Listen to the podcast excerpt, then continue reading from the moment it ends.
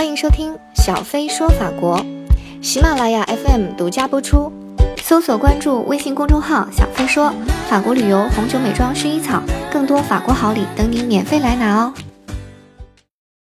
柴米油盐酱醋茶，茶呢，在中国的文化里可以说是源远流长。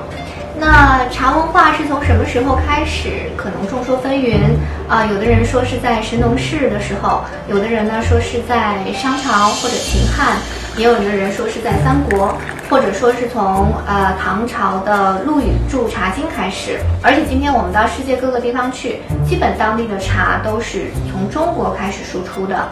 所以说呢，中国对世界上茶的贡献真的是非常大的，包括今天在日本的茶道都是来自于中国。那我们今天的话呢，可以讲一下法国的茶，法国人是怎么喝茶的？他们喝的茶跟我们一样吗？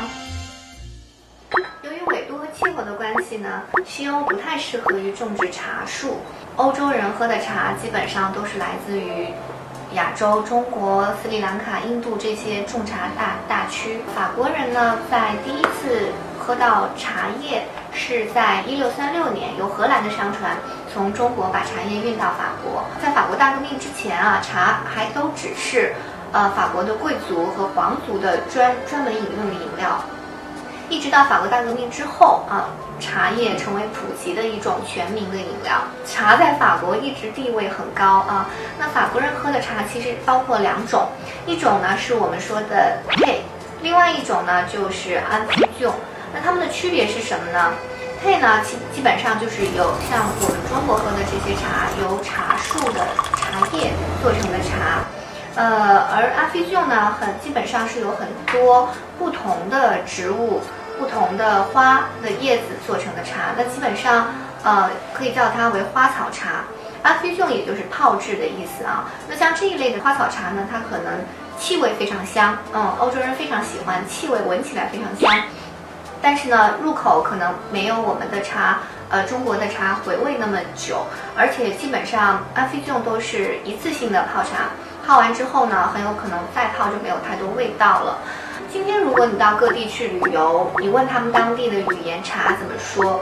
如果说它的发音有点像茶，那说明它可能是很早，呃，这个地方就从中国有了茶叶的贸易，就从中国引进了茶。包括像现在的阿拉伯地区啊，或土耳其、印度，还有俄罗斯和斯拉夫的这些国家。他们的语言里讲茶都有点像，发音都很像茶或者茶叶。那如果说这个地方它的对茶的发音是 t，那很有可能就是在十七世纪之后啊，从基本上是由荷兰或者西班牙的商船从台湾把茶运送过去的。这样的话，他们就把茶的发音就很像福建闽南语的发音。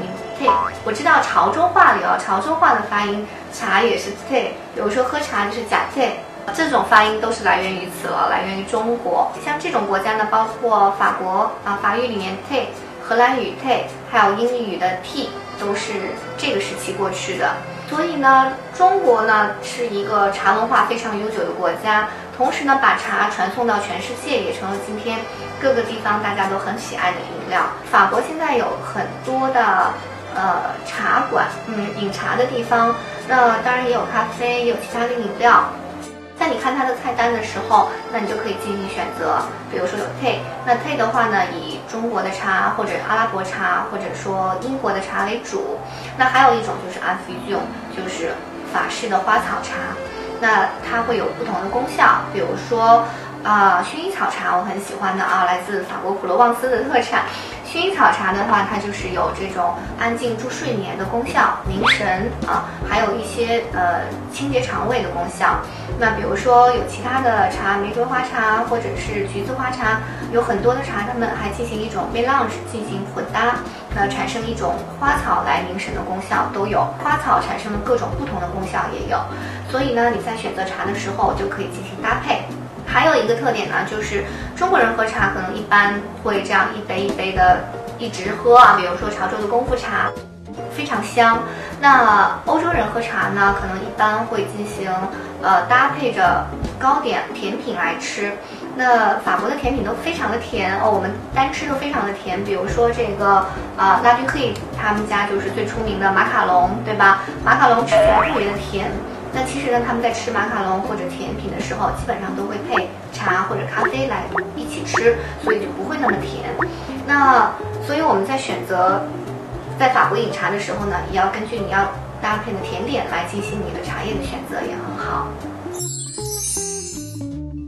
关注微信公众号“此刻”，回复“薰衣草茶”，就有机会获得我们从法国普罗旺斯带回的薰衣草抚慰茶一份哦。